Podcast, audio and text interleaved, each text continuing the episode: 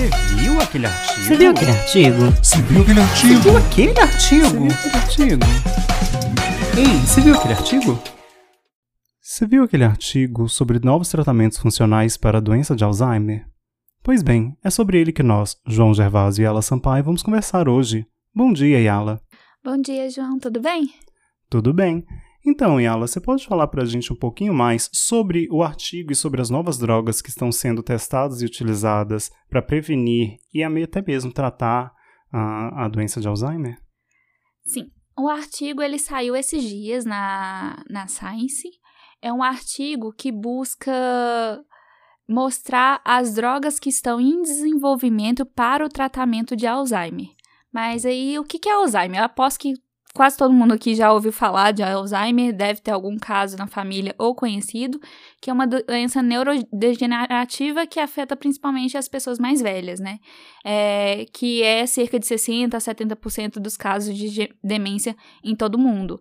É, inclusive, o que o artigo fala é que essas doenças é uma das doenças mais caras e pensando a longo prazo, com a nossa população envelhecendo, ela também vai ser uma doença que tem um custo agregado muito alto. Então, Pois é, eles apontam que hoje o custo com, não necessariamente só com a doença de Alzheimer, né, mas o custo com demências relacionadas à idade hoje supera o custo com gastos com doenças de coração, né, doenças cardíacas. sim, Sendo que doença cardíaca, eu acredito que seja a maior causa de morte em países desenvolvidos. Eu odeio essa palavra, mas enfim, países que roubaram dinheiro dos outros e hoje são bastante ricos. A maior causa de doença desses países, né, que tem condições de dar ah, saneamento básico, entre outras questões, é são doenças cardíacas. E ainda assim, o tratamento de demência, de demências de um modo geral, são mais custosos para a sociedade do que tratamento com doenças cardíacas. É, você pensa naquela. Eu acho que todo mundo já ouviu falar naquela. Aquele gra- gráfico etário, não? Como que chama? Pirâmide É, etária? Pirâmide etária, que agora não é mais uma pirâmide, né? A gente tem poucos nascidos e muitos velhos, né? Então, é, a nossa população brasileira tá mais. É, um quadrado esticado, quadra- retângulo, né? Que burra. Um Mas, mas futuramente a gente vai ter uma pirâmide invertida, né? A gente vai ter uma grande população de idosos no Brasil, como já está sendo o caso de Japão, por exemplo, e Uhum. poucos nascidos, né? A, a tendência é que a população é, como que é? Envelhece. A, a a tendência é que as pessoas nasçam menos, né? Enquanto a população e envelhece vivam mais. por mais tempo, né? Exatamente. Exatamente. né? Então, por conta disso, a gente tem que começar a olhar para, aliás, a gente já devia ter começado a olhar para isso há dezenas de anos atrás, né? Mas enfim, a gente tem que levar mais em consideração que a maior parte da população vai ser velha, vai chegar numa idade que antes não era tão comum. Que a Uhum. população inteira chegasse até lá, ou que grande parte da Antes as população pessoas chegasse até lá. morriam mais cedo, né? Também, né? Também, a gente é, tá a com... expectativa de vida, né, era um pouco mais baixa. Sim. E então é- era normal. Você não esperava que as pessoas vivessem por tanto tempo e com qualidade de vida, né? Uhum. Porque também tem isso. Hoje não só as pessoas vivem mais tempo, mas mantêm a qualidade de vida por mais tempo, né? Exatamente. E a Mas- gente tem que considerar outras questões que não é só, que não são tão só relacionado com massa muscular, como a gente falou ontem, Uhum. ah, e, e outras questões, principalmente questões ah, neurológicas, né? Uhum. É, mas voltando assim um pouquinho sobre a doença, é, a- não está completamente elucidado o que causa o Alzheimer, mas sabe que é, acontece um acúmulo de uma proteína beta-amiloidase e uma outra proteína chamada tau. Eu vou falar só tau porque é mais fácil. E uma delas, ela, a tau, ela é um acúmulo dentro dos neurônios. Imagina que o neurônio é a célula que guarda e transmite a informação por dentro do seu cérebro. Você tem um acúmulo de uma coisa lá dentro dessa célula, obviamente ela vai impedir o tráfego de informação. E a beta-amiloidase é um acúmulo fora das células, que também impede a, a, o tráfego de informação. Então, você tem do, dois acúmulos de duas proteínas, tanto intracelular quanto extracelular, e ainda a gente tem outro, um terceiro fator, que são o nosso sistema imune, vendo esse acúmulo de proteínas como algo estranho. Então, ele fala, Uhum. hum isso não deveria estar aqui, alguma coisa de certo não está errado. Como que é? Não, alguma coisa de errado não está certo. Exatamente, alguma coisa errada não está certa. E aí acontece uma grande inflamação, né, naquele local.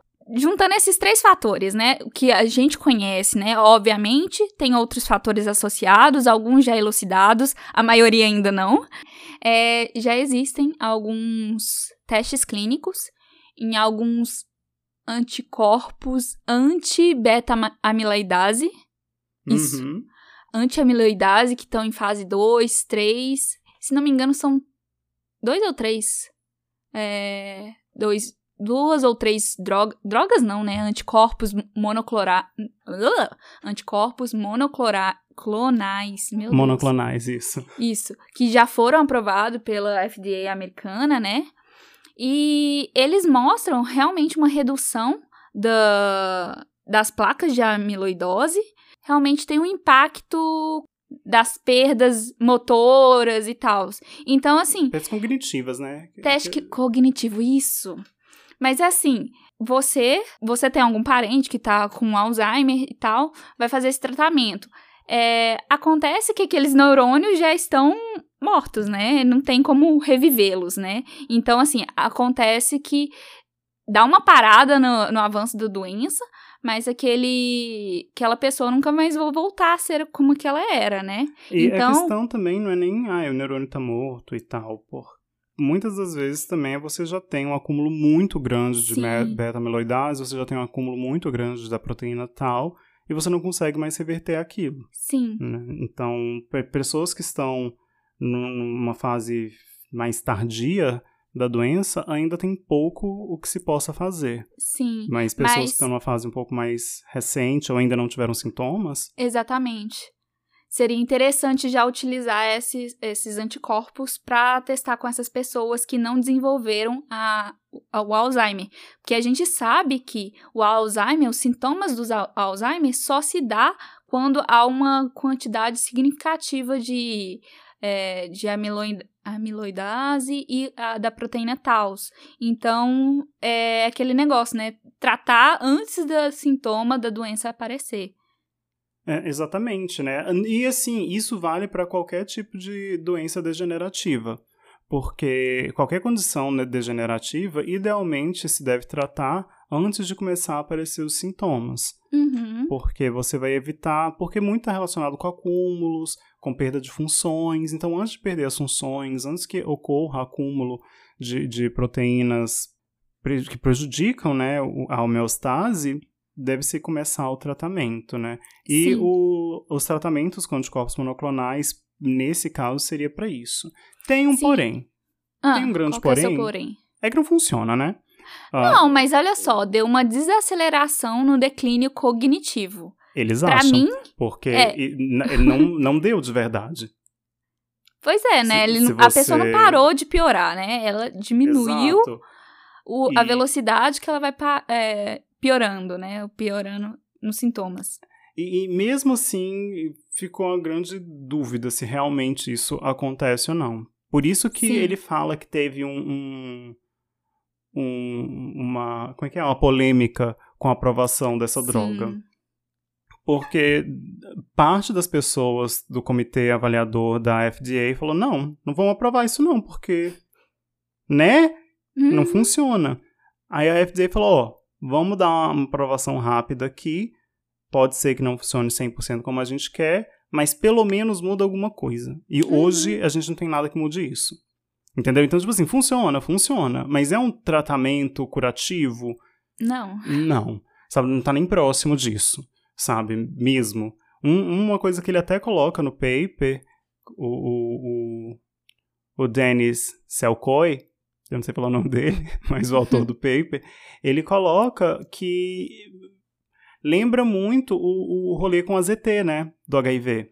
Sim. que fun- funcionava. Hum, Funcionava daquele jeito, né? Mas o corpo da pessoa ficava completamente degradado, perdia tudo, mas funcionava, né? Era um antiviral.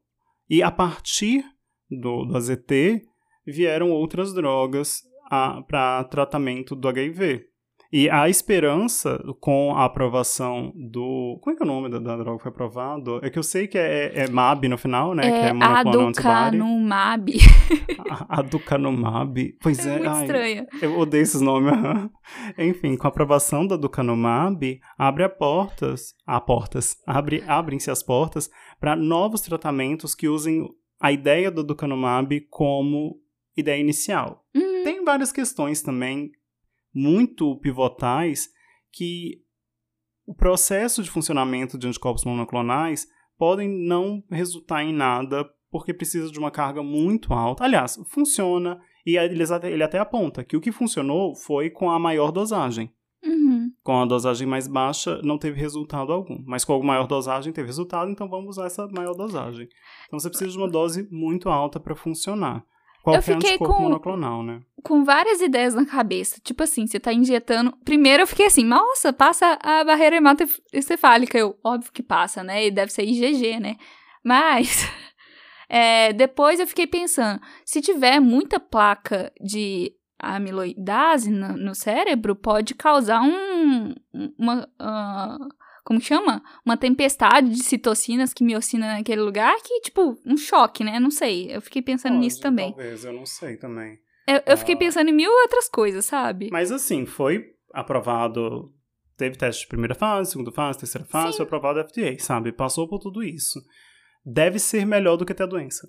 Entendeu? Tipo, o tratamento deve ser melhor do que não fazer nada, Sim. por, É, mesmo. Com Como a gente disse, né? Ele desacelera os sintomas, né? De 20 a 40% dos sintomas, né? Isso. Segundo o paper. Então, assim, a pessoa não vai parar de ter o sintoma, ela vai ter. diminuir a progressão da doença, o ritmo, né? É, Uhum. mas, infelizmente, a pessoa vai continuar se deteriorando.